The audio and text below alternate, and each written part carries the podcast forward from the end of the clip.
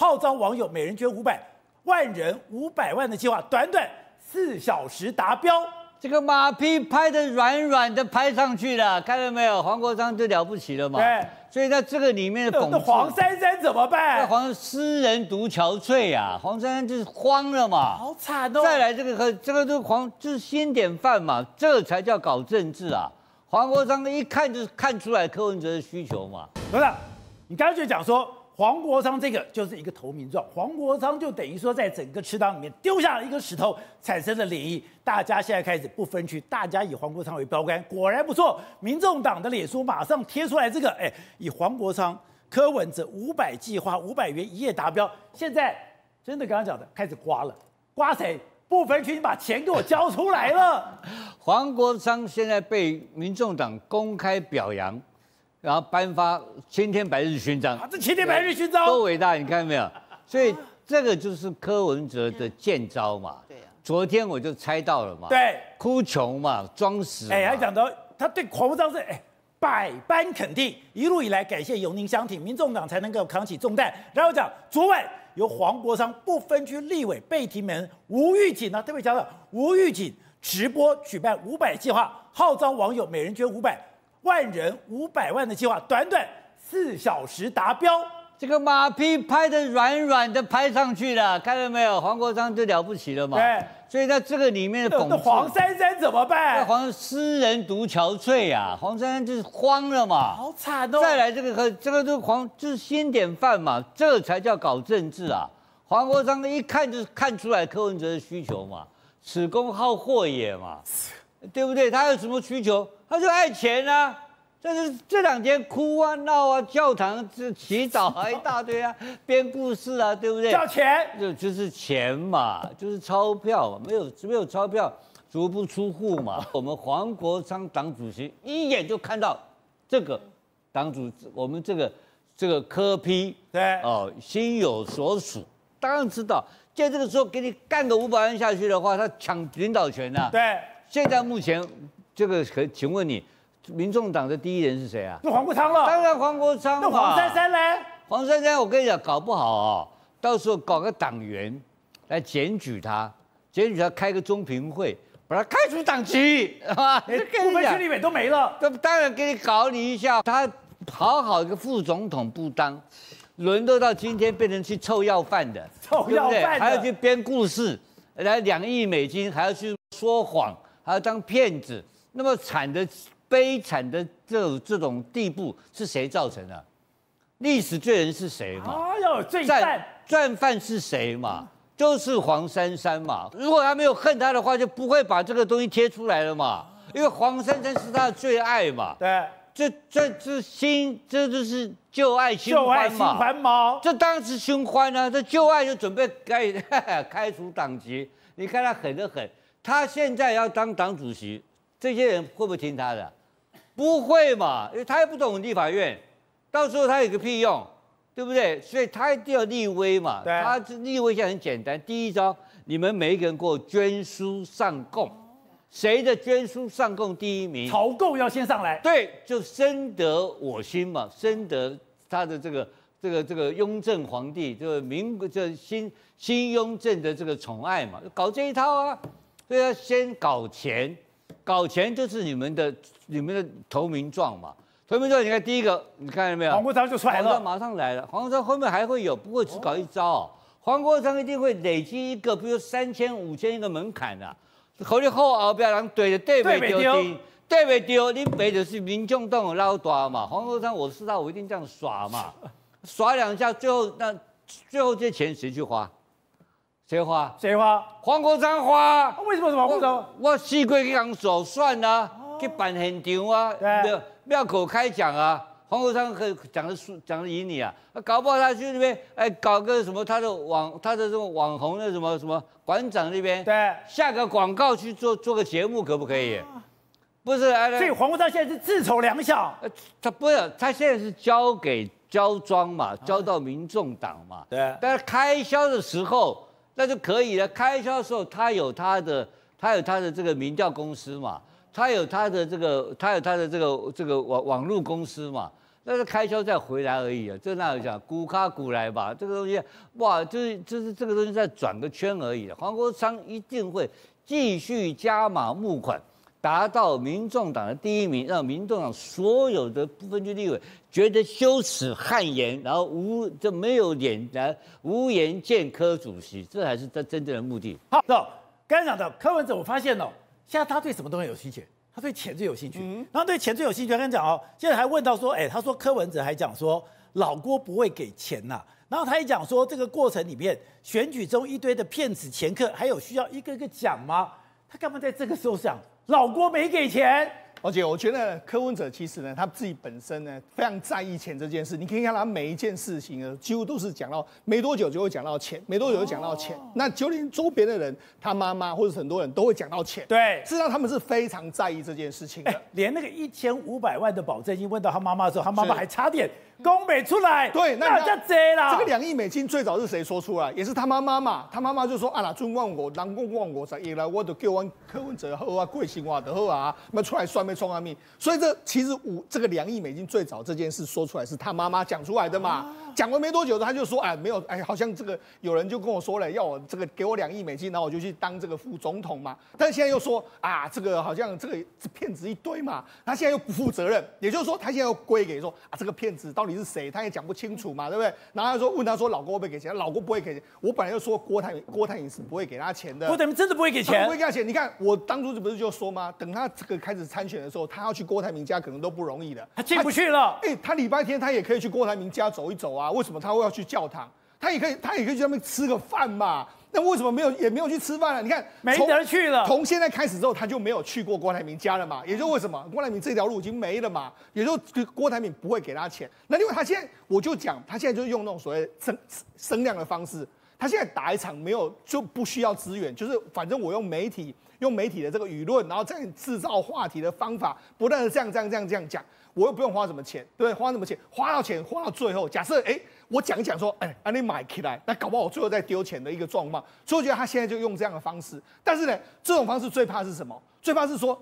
这你有人要求证的时候就会完蛋，所以现在就说，哎，有人就说吴董要去告发了，对，那就人家就说国民党人士，他就说啊，对啊，国民党人士啊，这个怎么定义啊？然后后来就说，哎，国民党好像有人有人要这个，有人有有媒体查说你所谓的国民党人士的时候，他就说啊，后来集体卖萌啊啦，所以呢，他现在也显然知道说这个搞不好会有问题，他踩到红线了，对，所以他就现在就不这个就不要问了，他就不要问了嘛。所以哎，当吴董开始说他要去告发的时候。再去追问国民党，对，他就说你不要问了。对，人家说一有所指。你看陈之涵说好像有这些国民党人的时候，他说啊，赫尔集体卖萌啊，为什么？因为如果后来被证实，被那个人出来之后，哎、欸，这就可能触犯了一些法条的方法。所以他等于是玩玩玩到最后的时候，他自己嘴巴太快的时候。不小心踩到了这个可能的红线，红线他就开始紧张了起来，一个状况嘛。所以他现在惊掉了，他当然会惊掉，但是会不会继续再讲呢？哎，如果在擦边球的范围之内，他还是会继续的讲。反正只要确保不会有什么犯法的问题的时候，他还会继续的继续的讲。两亿美金没有没关系啦，搞不好过过几天还有一些新的花样会跑出来给大家听嘛。所以玉峰刚才讲，哎，我发现要搞搞政治哦，要去懂警察，要懂黑道。你都用嗨啦？对，现在来讲的话，其实哈用下的方式可以把东西弄出来，但是那个刚才讲的就是颁发了这个勋章，五百计划五百万元一夜达标。其实我觉得这个很有可能会变成一夜干。什么叫一夜干？你一天就弄掉了，弄掉的都是谁？弄掉的都是小额捐款，弄掉的都是你最基本的一个铁杆票。但是你还有下一次吗？你恐怕没有下一次了。没了吗？我觉得小额捐款没有办法，就三天五头。你以为在看 Twitch 直播，然后呢三天五头弄个火箭，然后弄个游艇给你懂内吗？我觉得这个来讲的话，你把所有你最基本的、你最支持你的东西一切洗干了，所以是一夜干。你今天哇就送给那些只刚我爸爸，一次把它收成掉，一次把它收成掉。我觉得黄国昌他非常的聪明，因为。这个东西就是基本的嘛，谁先收割，谁挂挂底上先挂了，谁就赢了。你挂底完位，对，挂底完位，你还有下一次吗？你说其他人黄珊珊也要出来弄，没了，没了。你目前来讲的话，我觉得他这一招是最厉害的。反正呢，我在公通摇起铃铛响，你们就开始来捐书，然后呢，弄完之后呢，你说这种小额捐款，你搞一次可以，对，搞两次勉强，搞三次你们大家拼命了。第四次没了。对，所以呢，他今天来讲的话，这个哎，我有一个好朋友在里面，哎，张启凯，你要快一点啊！现在来讲的话，五百万元一夜达标。其实我来看啦，感谢详艇，一夜达标就是一夜干，你已经把它割完了。你最支持你的，你已经割完了。你其他的人，包括黄珊珊，包括陈昭之，你各个你就把它想象成什么？你这个的六这个不分区，我们前八席算算是他们民众党他们自己认认为的安全名单嘛。其实你就是各个堂口。黄珊珊，你本来就是最老的，你本来就是排名第一的，天字第一号的堂口。好，黄国昌现在把它收割，挂丢到位给调过来之后，哇，那你后面的人怎么办呢？陈昭志你要找独派，然后呢，这个吴春省你就要找你公安公司的人，然后一路一路弄下去之后呢，你会给后面的人越来越大的压力，因为现在都大家来讲的话，弄得去交啊。现在你知道吗？这几个堂口已经开始去找上市上柜老板了，为什么？因为有这个东西出来了嘛，有勋章出来了嘛，那你有勋章出来之后，你后面要赶快去想办法就弄钱，而且最好弄的已经被黄国昌老师给洗走了，所以后面来说的话，一些上市上柜公司已经要来面对这个问题了，因为你要把钱弄得又快又好，而且你一定要超过五百万。好，所以瑞德，现在没有想到现在民众党内现在斗得这么精彩了。呃，事实上呢，那么请问各位嘛，民众党柯文哲本来在他旁边。首屈一指的首席是谁？蔡壁如。啊、蔡壁如在哪里？台中。啊，蔡秀燕旁边。蔡壁如代表民众党在台中一区一些那个海线一区在选立委，对不对？然后呢，昨天来国民党的场子里面来开记者会，他记者问他一件事情，他直接说：“我今天要来这边开记者会，我没有跟民众党的党中央报告。我问你，他今天来，而国民党跟民众党已经翻脸了，他竟然没有跟那个等于说党中央报告，没有跟柯文柯文哲报告。”什么意思啊？他之前单单就这个民众党的不分区已经颠过他一次了嘛？那第二名，第二名后来取而代之的是黄珊珊嘛？黄珊珊大到什么程度？大到这次蓝白合不是大家都怪罪给这个黄珊珊嘛？因为他主战派战战战，然后呢弄到后来变成局这个变成这个样子嘛？可是你认为黄珊珊就真于立于不败之地吗？黄珊珊之于柯文哲，会比蔡壁如几十年的感情还来得深吗？不会吗？蔡壁如说，他这辈子唯一的一个心愿，就是要把柯文哲弄到总统的宝座。对，总统的宝座有没有？我不知道。蔡壁如自己先弄到台中海鲜去了，你知道吗？所以你就知道嘛，你就知道嘛。那现在黄珊珊的处境是怎么样？单单从那么柯文哲讲出说。黄国昌一个人抵过我民众党五个立委，这句话就知道了。那现在五个不分区不是尴尬死了？不是尴尬死了，五个不分区很生气呀、啊！你看他非常生气。那他们几位对不对哦？没有办法接受，怎么这样？你没办法接受又怎样？在柯文哲的心目中，他真的就是这样的地位吗？那么紧接而来以后，你要知道黄那黄国昌现在加入了很多的讨论，包括民众党的讨论，包括柯文哲的讨论，他有加入哎。他没有任何的党职，还是什么都没有哎。但是有没有那个名名位不重要，为什么？因为他是主席的好友，主席认为他一个人抵五个，搞不好以后变成一个人抵十个、抵八个，你知道吗？然后紧接而来，他现在在这个所谓的，他说他黄国昌说他看到财务长优桃革命，他就主动在直播里面呢，就一个人五百块，然后呢就搞了这个得几百万嘛。我问你、啊，我问你啊。最近这些日子以来，柯文哲有没有感谢过蔡壁如？有没有感谢过黄珊珊？有没有感谢过陈志涵？有没有感谢过谁？没有，他就感谢一个人，叫黄国昌。那你认为柯文哲？柯告我告诉你啦，柯文哲没有永远的朋友啦。所以呢，黄国昌事实上他就是一个小柯文哲，现在要利用你。所以黄国昌什么都是最棒的，什么是最好的，然后呢可以帮他解决问题呀、啊。然后他现在运用黄国昌做什么事？他来牵制黄珊珊嘛。各位千万不要误以为说，紧接而来黄珊珊就会成为民众党的党主席，掌控整个民众党。你想的太天真了。为什么？你没有看过毛泽东是怎么利用这个所谓的文化大革命里面的红卫兵来对付他的这些所谓政敌嘛？所以黄国昌就是用来作为恐怖平和的一招好棋。是的，我们这一就讲说，哎，柯文哲现在有很大的问题，没有粮草。你没有粮草，大军未发，粮草先行。哎，没有粮草怎么打仗？当时底下就说：“你又来胡说八道了。”好，今天柯文哲自己都讲哦，他说呢，他觉得他非常的困惑，怎么样的困惑呢？很多原本答应赞助的企业主，在蓝白河破局后变得冷淡，只是祝福我们好好努力。我必须承认，这让我一度很怀疑，我们有限的资源能不能打完这场仗？你说恐怖的在哪里？对，你说全台湾最了解选举的是这些企业家，是最懂得赌胜算的也是这些企业家，对，最懂得玩赌局也是这些企业家。这个不但是说，哎，钱不给他，他们也代表这些企业家对这一次的选举的判断。是宝杰哥，我的那个铁律，对有钱人来讲，他钱在哪里，心就在哪里。所以换句话说，原本企业家是认为说，哎，柯文哲你有机会哦，这个机会是代表着你可以跟蓝结合的话，这个胜算大增。所以国民党因为才就是很多人要捐给国民党，那我可能我只想捐个五百万，我捐个五百万给国民党好像是 say 喊的，可是我如果捐五百万给民众党，哎，不讲哦，我就短位，我就短位。所以其实有一些企业家会认为说，那我现在可以开始啊，给你婆婆他他，因为你有机会合作，你有机会变成副总统。我现在趁你阿不做打生之前，赶快先投资你。所以企业每年只要到选举年，他们那种看的感觉，各个候选人就像是赌马一样。这个赌马，哎，这匹马胜算高，我就赌多一点，我就抖内他多一点。这匹马是黑马，有机会，那我也给他中间一点。这匹马啊，逼得不行，不要让人家看到我们好像看衰人家，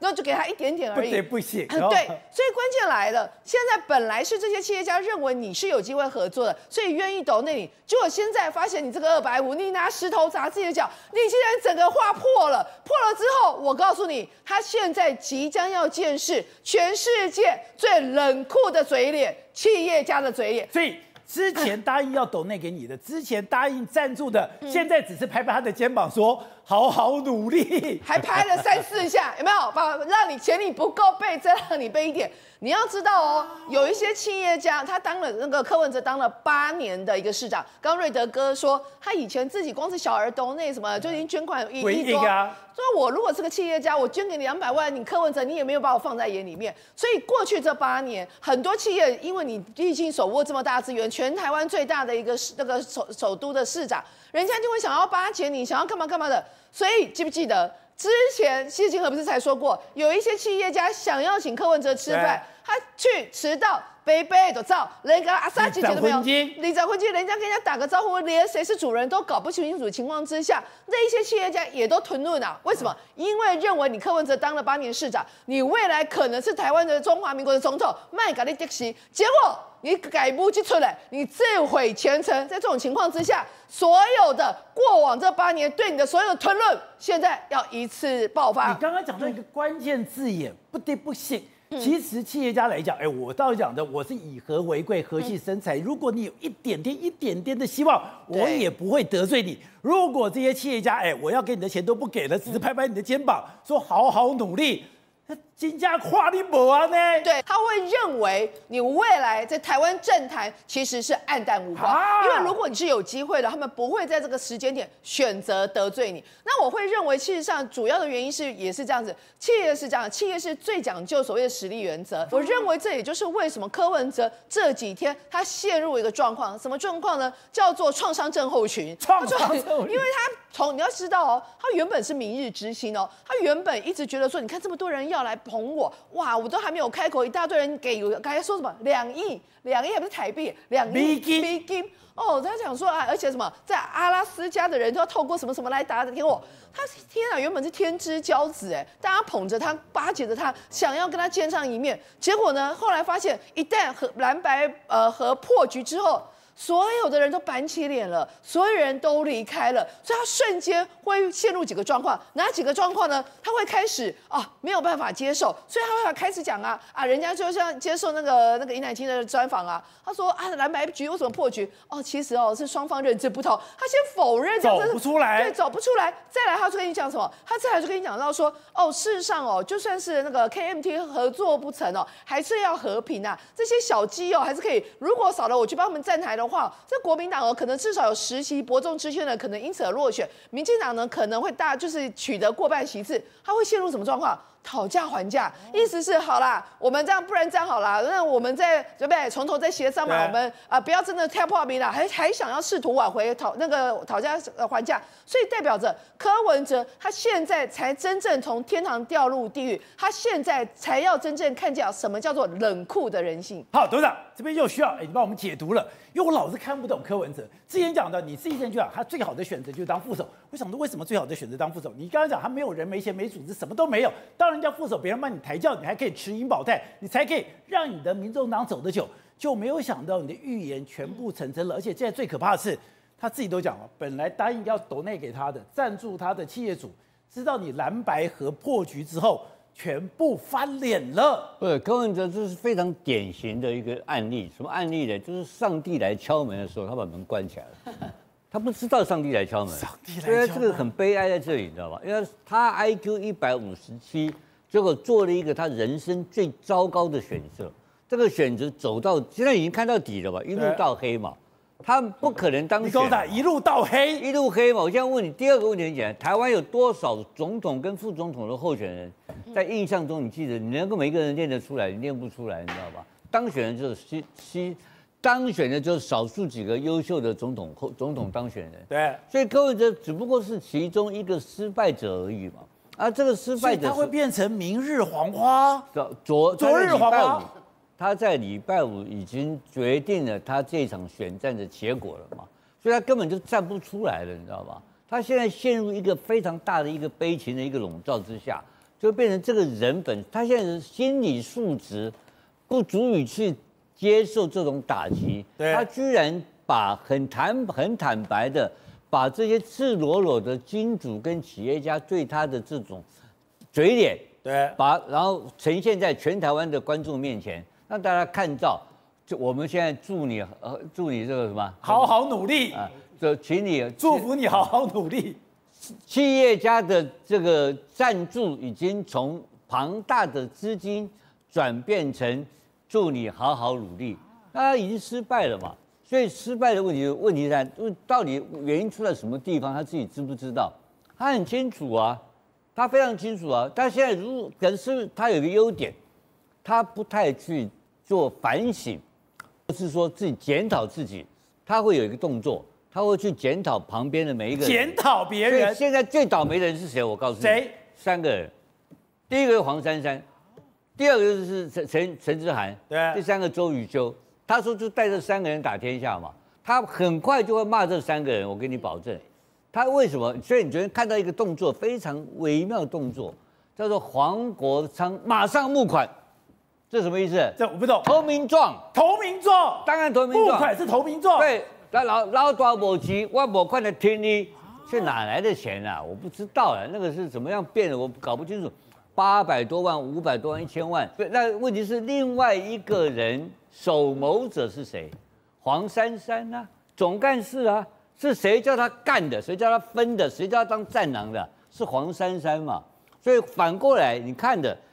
内部已经开始分裂，黄国。等一下，等一下，等一下，黄国昌，我本来以为忠义感人，当老大有难的时候，我就越出来帮你站下，我帮你来募款。可你说那是一个拔刀相向斗争的前兆。当然是啊，他是丢第一，我又太浅了。他第一颗石头嘛。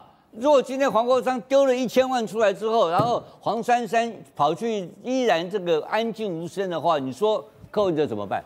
急嘞。不然他哪来的钱呢？对，他不然就是那个最惨的一个命运，就是他自己从口袋里面拿钱。那自己他就是他不会干嘛。对，所以现在这两天，你看到所有的部分区都很安静。哎，为什么？棒打出头鸟。对，怕被点名啦！你点我点了我的名，我点位通过了学习了嘛？追加预算。起码是怕的，怕的看不白机的。对，但是第一个。这个第一，这个丢第一个石头是谁啊？黄国昌。黄国昌丢出来了嘛？先丢一千万出来嘛？那你其他人要不要跟进？哎，十个人跟进下来，因为他是不分区，是一个人干两年，你知道吧？所以他五个人、十个人可以干，所以一个人再丢个一千万的话，十个他有一亿耶。他一亿的话，他开始精神又开始来了，开始那个臭嘴开始又骂人了。现在骂人的力气都没有，又没钱，没有没有力气嘛？现在就只剩下祝福怎么办呢？所以。不分区现在倒大霉了，所以黄国昌那个居然具有这么大的生意啊！把黄国昌会继续跟进了，因为黄国昌在这个时候表现出他对民众党的忠心，跟他对民众党的企企图心，要当民众党老大的气势已经展现出来了嘛。其他几个变成小猫咪。好，所以宇轩刚刚讲到，哎，这个就讲就有一点是开始搞地方派系，对，真的是这样吗？他昨昨天的。是投名状，他在玩恐怖平衡。恐怖平衡，我觉得现在是谁最希望柯文哲赶快去跑选举？当然是不分区，不是柯文哲自己本人呢。我如果知道说我的终点就是一片黑，反正我往前方冲刺，最后也是掉到无尽深渊。反正五十步跑那个跟百步一样，跑五十步死掉，跟跑一百步死掉都是死掉。对，那现在唯一不会死掉，唯一有差别是什么？不分区，啊、不分区席次，席次多跟寡嘛。所以柯文哲现在当然是玩这个恐怖平衡嘛。哎、欸，我们讲说过去。民众党第一把交椅是谁？当然是黄珊珊啊，总干事是黄珊珊，所以你不觉得这现象很奇怪吗？柯文哲缺钱，结果不是黄珊珊出来帮他抖内，竟然是黄国昌出来帮他抖内，这是代表什么意思？黄国昌他用黄国昌这个点位在对黄珊珊做恐怖平衡嘛？他在跟妈妈反抗了嘛？跟母姐会反抗？跟母姐会反抗叫板了，说来，我叫你们这些人捐款募款，结果哎没半条。你看一看人家黄国昌新来的同学，新来的好朋友，我的好兄弟，原来是这个样子，马上八百万就掏出来了。所以你看看黄珊珊紧不紧张？紧张啊，在脸书上是哔哩吧啦哔哩吧啦哔哩吧啦，一直募款募款募款。为什么？因为今天黄国昌这个第一道枪响已经开出来了，那你接下来我要一个一个数啦。那你黄珊珊是不是也要掏出八百万？黄珊珊掏出八百万，再来是谁？三四五六名，陈昭之这些人陆陆续续要不要去跟独派要钱？要，你们每个不分区都把钱给我掏出来。因为现在党主席有难，对，所以这会造成自然而然会造成恐怖平衡，所以真的出现了一个没有白吃的午餐，对嘛？没有白吃的不分区立委。当然嘛，你要当不分区，你就要做事情嘛。不分区第一要务当然是先把钱掏出来，因为现在之前大家讲国难，现在不是，现在是有党难嘛。而且柯文哲今天也完绝了，他最新直接出来讲说什么？来，吴欣怡没有给我钱。哦，吴欣盈这个二十四万，那个是过去他政党捐赠的，你说那是有意义的？哎，对，他他说那个只是单纯人才培训。好，那在他讲说谁？郭台铭也没有给我钱，他直接讲出来了，他说郭董没给我钱啦，这跟他要没有用啦。好，那被问到说，那到底谁要给你两亿美金？然后开始在那边支支吾吾说，哦，没有，哦，就是这样，那个不啊，不要讲了，骗子钱个那么多，看这个胡言乱语又来了，又来胡言乱语了，讲不出明白。所以我就讲了，柯文哲他现在走到这个地方，他现在唯一锁定标的，一个是从年轻人身上刮骨，你知道刮骨，你知道把那个肉最后一点肉末刮下来，而剩下叫什么？还叫做摸鱼黑嘛？摸鱼黑嘛？然后那剩下就是把眼睛放到这些不分区，哎，讲白了吓死哎！你柯文哲不跑，柯文哲每天蹲家里，我这些不分区八席五席三席，全部每个人都绷紧神经了嘛？好，一峰。你常用黑道来看这个政治，今天是什么？老大有难，小弟要给我跳出来吗？现在来讲的话，很单纯的一件事情，总公司就是柯文哲，然后呢，下面的堂下面的堂口呢，就是这些不分区。那不分区来讲，谁一定要开第一枪，一定要立首功，就是黄国昌老师。为什么？因为他是新来的，他是新开的堂口，新开的堂口一定要有表现，一定要有所作为。不然的话，你恐怕在帮派都这个样子。对，这个简单来讲，新开的堂口要立功。对，新开的堂口你一定要立功，你一定要上缴一定部分的一个金额出来。然后呢，弄完之后呢，以后你要摆烂，以后再说。要摆。那那那这个来讲的话，他们的不分区很特别哦。刚才董事长有提到，他们不分区哦，其实来讲宪宪法规定就是四年，但是他们弄了一个二加二，所以呢，他们是有两倍的那个计算。你用这个方式，你把它单纯看成一个堂口的话，那个金额是 double 的。那个是金额是 double 的，然后现在来说的话，以柯文哲来看的话，我们外面已经听到了，他接下来还是会继续蹭蓝白合，为什么呢？因为现在蓝蓝已经不跟他合了嘛，对不对？你等着看，宝杰哥一定马上又会再拿出来联合政府，因为他要去跟人家谈盟家，一定要营造出一个一一定的一个情况。我现在总统选不上，那我这种内阁吧，对，我总统选不上，我总有这个所谓的这个什么这个内哎这个内内阁里面有些东西吧，对。所以，如果我今天我有了金管会，开玩笑，我有了金管会，我到了银行，我是横着走进去的耶。没错，为什么会有这个消息出来呢？因为一开始的时候，其实我们就有提到了，那时候蓝白合要合不合的时候，已经有金主跟他讲说，李鸿兴，我你给他 O N 呢，好，啊这笔钱您公给，对不对？那时候是我们讲过这个话，您公给用。但后来呢，因为蓝白不合了嘛，不合了之后呢，哎，你好好努力。可是呢，最近又有一些朋友来问说，哎，玉峰。啊以后会不会有联合政府？你看哦，蓝白都不合了，怎么会有这种风声出来？因为如果你有联合政府，你未来的话你是有影响力的。有无疑的，有无疑的，无疑的无无疑的话，你先想看喽，宝杰哥，你刚才讲的，如果是金控，如果是银行机构，对啊，如果你今天真的有一个金管会，我一天到晚我精简你，不是、啊？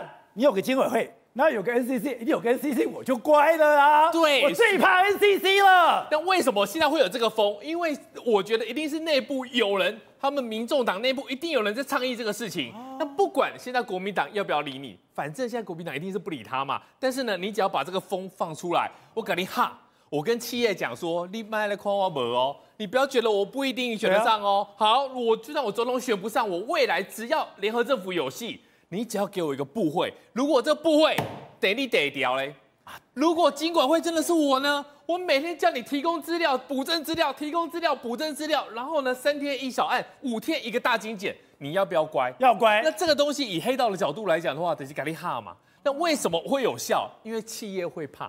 如果真的一不小心，我现在来说的话，一不小心真的都一毛不给你的话，未来怎么办？未来会不会出事？所以呢，这方向转起来之后呢，民众脑可以靠着这个，慢慢的又风生水起了。只要企业相信，只要有机会登让给叮当，搞不好钱又进来了。